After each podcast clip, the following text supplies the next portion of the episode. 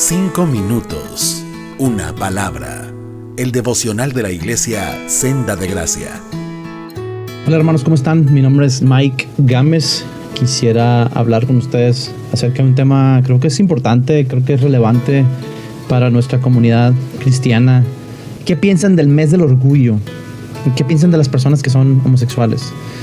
Como cristiano normalmente el mes del orgullo, aunque sea algo relativamente nuevo, ¿no? Y me refiero al mes del orgullo, no al hecho de, la homosexualidad, sino más bien como que toda esta fuerza que ha agarrado y toda esta eh, exposición que nos podemos ver en todos lados, ¿no? Y, a muchos de nosotros nos hace pensar que el mundo está muy perdido, que el pecado abunda en la sociedad y tendemos a pensar más en los demás que en nosotros, y a ver más la paja en el ojo ajeno que la viga en nuestro ojo y eso es muy muy común y no nada más en este tema, sino en todos.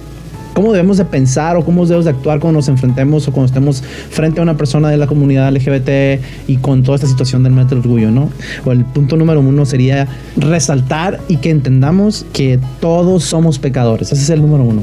Dice Romanos 3:23, pues todos hemos pecado, nadie puede alcanzar la meta gloriosa establecida por Dios.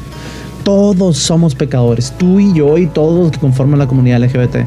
Y un versículo que sale muy a menudo cuando hablamos de este tema es 1 de Corintios capítulo 6, versículos 9 y 10 que dice, ¿no se dan cuenta de que los que hacen lo malo no heredarán el reino de Dios? No se engañen a sí mismos, los que se entregan al pecado sexual o rinden culto a los ídolos o cometen adulterio o son prostitutos o practican la homosexualidad o son ladrones o avaros o borrachos o insultan o estafan a la gente, ninguno de esos heredará el reino de Dios. Si se pueden dar cuenta, todos hemos caído o estamos en alguno de esos pecados. Pablo no, no, hace distinción alguna entre uno y otro.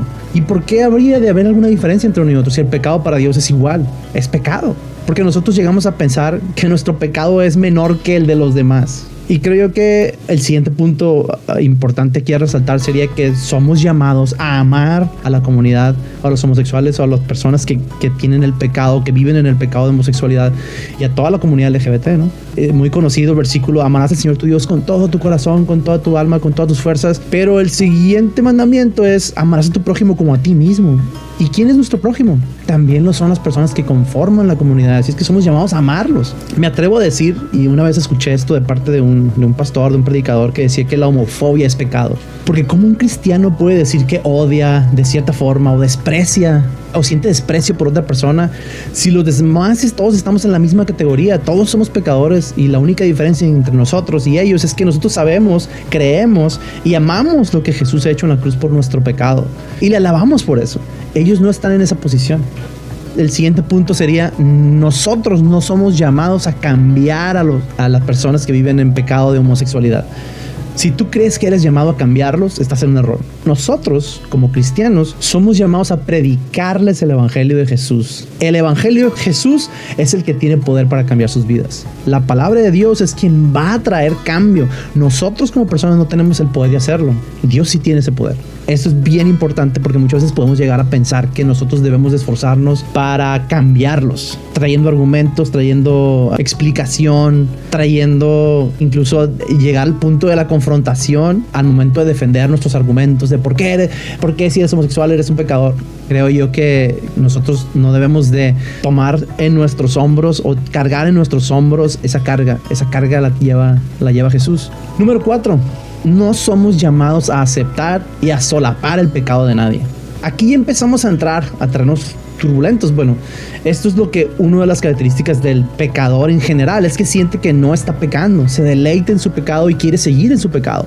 El momento de presentar el evangelio al pecador mostramos que el pecado nos separa de Dios y nos lleva directamente a un lugar eterno alejado de Dios en completo sufrimiento. Y Jesús ha puesto el camino para acercarnos de nuevo a Dios por medio de la cruz y la fe en, en ese perdón. Y nos encontramos, por ejemplo, en argumentos como yo vivo mi vida como yo quiero, quiero que me dejen amar y yo quiero amar como yo quiera, etcétera, etcétera, etcétera. Y esa tensión entre lo que el mundo dice y lo que el Evangelio dice nos lleva a la confrontación, nos lleva a que el pecador se pueda sentir atacado, confrontado por su realidad. Pero debemos de recordar que la obra de salvación, de transformación es de Dios, no nuestra. Y debemos de poner enfrente a las personas el camino puesto por Dios hacia Él mismo.